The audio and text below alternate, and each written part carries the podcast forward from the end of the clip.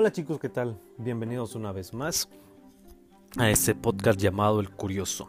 Y el tema del día de hoy, o el tema que abordaremos, es el conflicto en la vida cotidiana, ¿sí?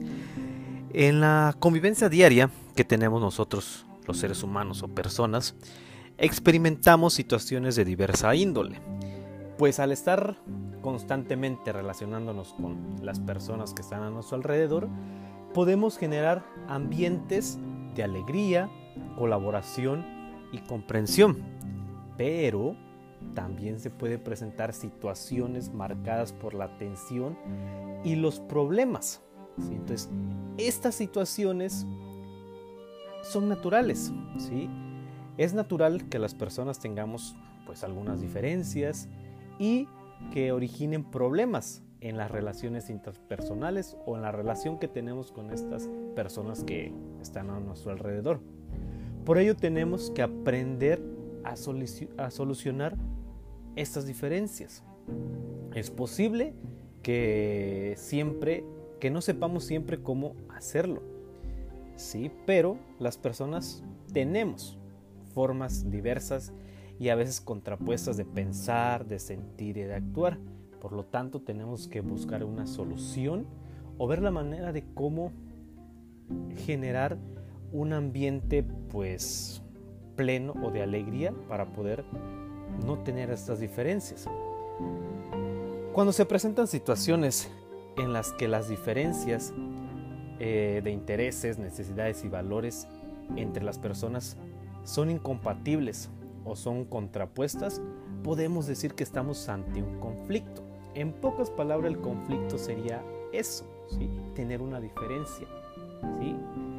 No, no estar de acuerdo ante alguna situación, ante la forma de pensar de una persona o el cómo actúa una persona o el cómo reacciona una persona ante ciertas situaciones. Entonces, eso es un conflicto. La diferencia es que tenemos con las demás personas que están a nuestro alrededor. E incluso podemos tener conflictos con nosotros mismos al no poder estar de acuerdo en lo que a veces decimos y lo que hacemos.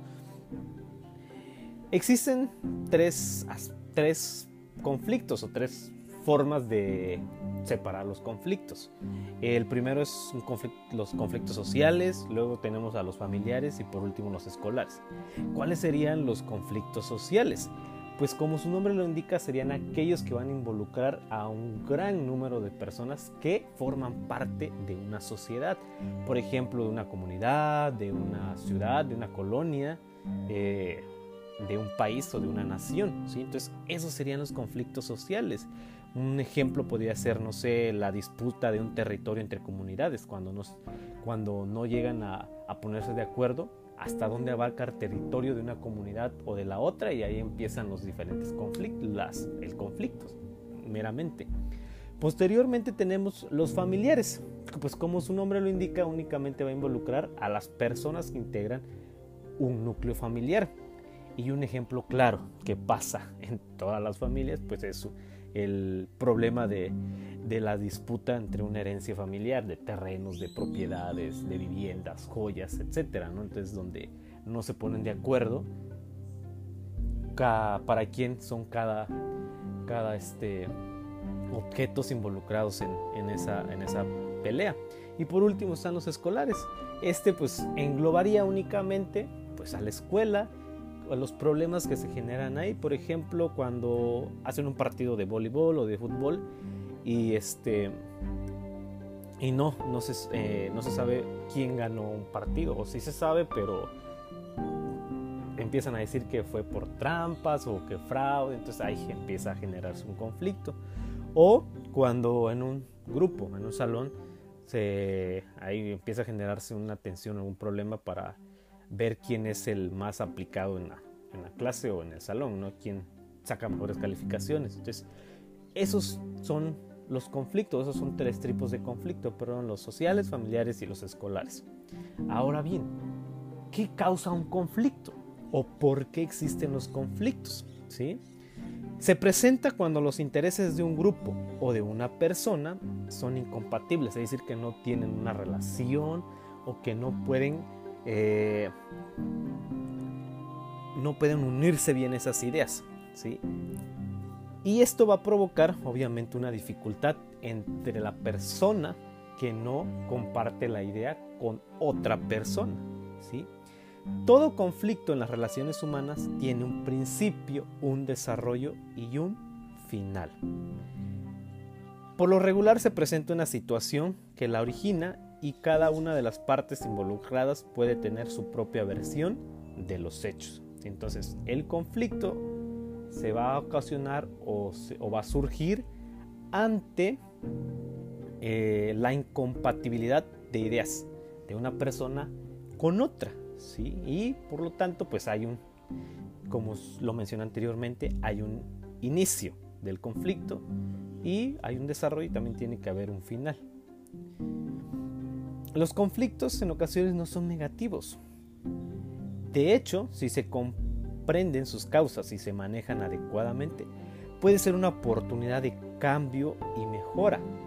Cuando tienes la disposición para resolver el conflicto de manera pacífica, haces una revaloración de tus principios y valores y tomas en consideración las necesidades e intereses de los demás. También aplicas ahí tus habilidades sociales como la toma de decisiones, la empatía y la asertividad y todo esto te va a ayudar a, tu desarrollo personal y social. Entonces, si tú tienes claramente cómo inició el conflicto, ¿sí? Y buscas la manera de cómo solucionarlo, cómo poder tomar una decisión o llegar a, un acuerdo con otra persona, pues ahí estás eh, haciendo uso de tus habilidades sociales. ¿sí? Entonces estás buscando la manera de cómo solucionar ese conflicto.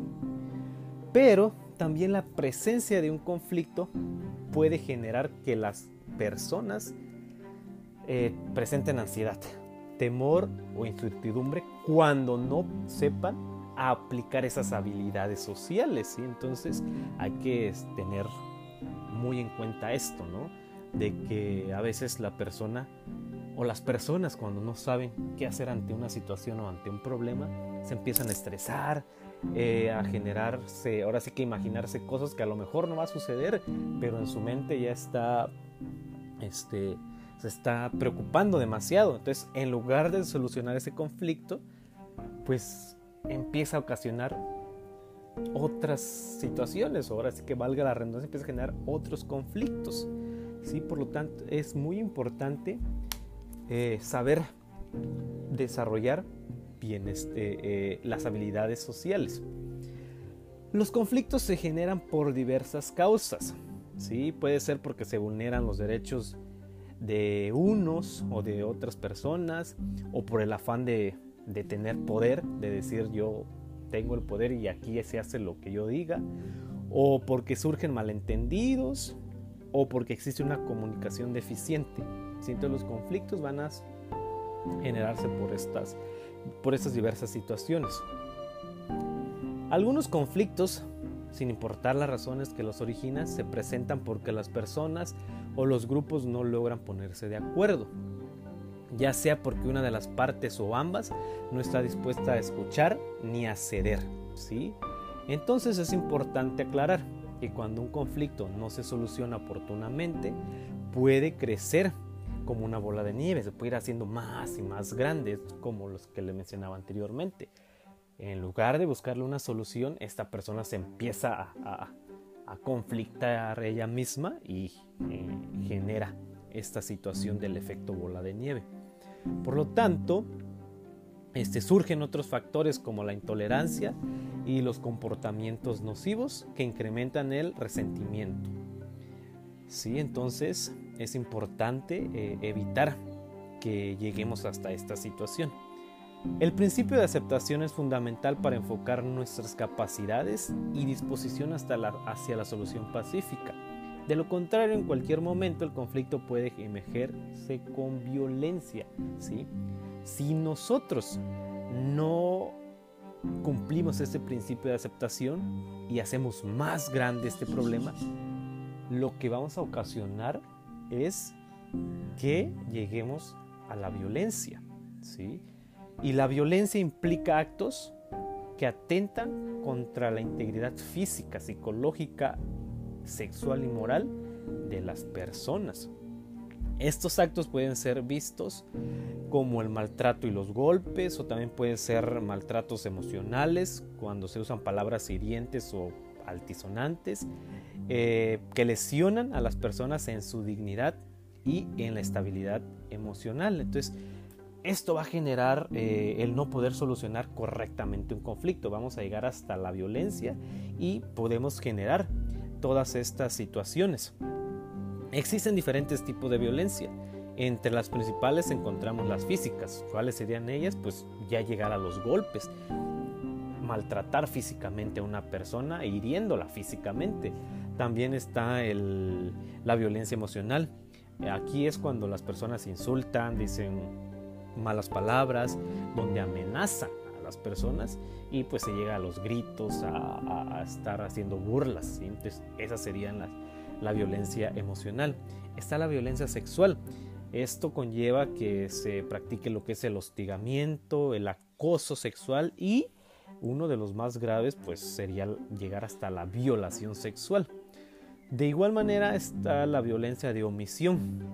Esa es la de excluir a una persona, hacerla a un lado, hacerla menos. O la violencia cultural y social. Aquí es donde llegamos a, hacer, a discriminar a alguna persona. ¿sí? Y por último está la violencia estructural, que esta se refiere a la estratificación social, es decir, hacer grupos. ¿sí? Ahora sí como su nombre dice, estructurar, separar tú porque eres de una clase social vas de este lado y tú porque eres de otra para acá. Entonces ahí es hacer una, un grupo social. La violencia ocasiona daño, ¿sí? Entonces no es correcto que un conflicto se solucione con una violencia. Bien se dice ahí, ¿no? Que la violencia genera más violencia. Entonces ocasiona daño, destrucción y afectaciones en las personas, a los grupos, los pueblos y a las naciones. Por lo tanto, las afectaciones pueden llegar a ser irreparables.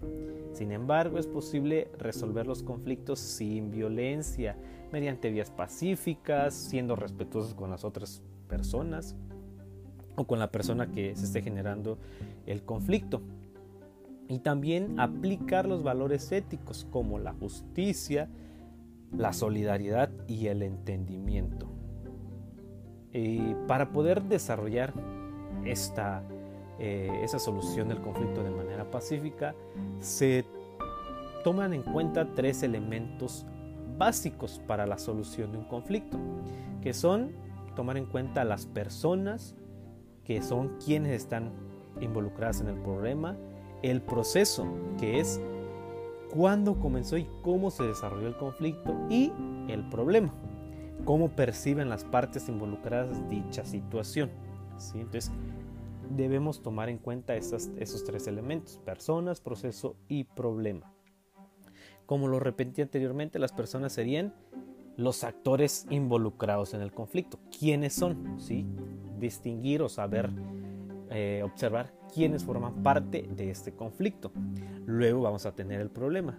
Es ver qué está generando este, esta situación, por qué estamos disgustos o por qué estamos en ese conflicto. Y por último, el proceso, es decir, cómo se va desarrollando el conflicto, cómo empezó, qué sucedió y, y cómo lo vamos a solucionar. Entonces, tomando en cuenta esos tres elementos, se sugiere que ambas partes lleguen a una solución pacífica, sin necesidad de llegar a la violencia, sin necesidad de golpes, sin necesidad de una agresión física, emocional, a nada de esto, ¿sí? tomando en cuenta nuestras habilidades sociales, sobre todo el diálogo, ¿sí? porque las personas se entienden dialogando, hablando y evitar la violencia, porque la violencia genera más violencia y en lugar de solucionar ese problema se va a hacer más grande. Como se los mencioné, puede hacerse el efecto bola de nieve. Entonces, hay que utilizar bien nuestras habilidades sociales, el hablar, el solucionar, el buscar a, otras personas que nos ayuden a poder resolver ese problema. Entonces, por favor, chicos, eh, evitar, evitar hacer este tipo de, de acciones para poder vivir tranquilamente, pacíficamente. Es obvio que todos nosotros tenemos nuestra manera de pensar, nuestras ideas, nuestras creencias, pero por eso no vamos a generar un conflicto haciendo que la otra persona piense igual que yo. Eso no debe de ser así. Entonces, a practicar nuestras habilidades sociales y utilizar el diálogo para poder solucionar problemas y respetar a las personas. Así que aplicar esos valores básicos. Thank you.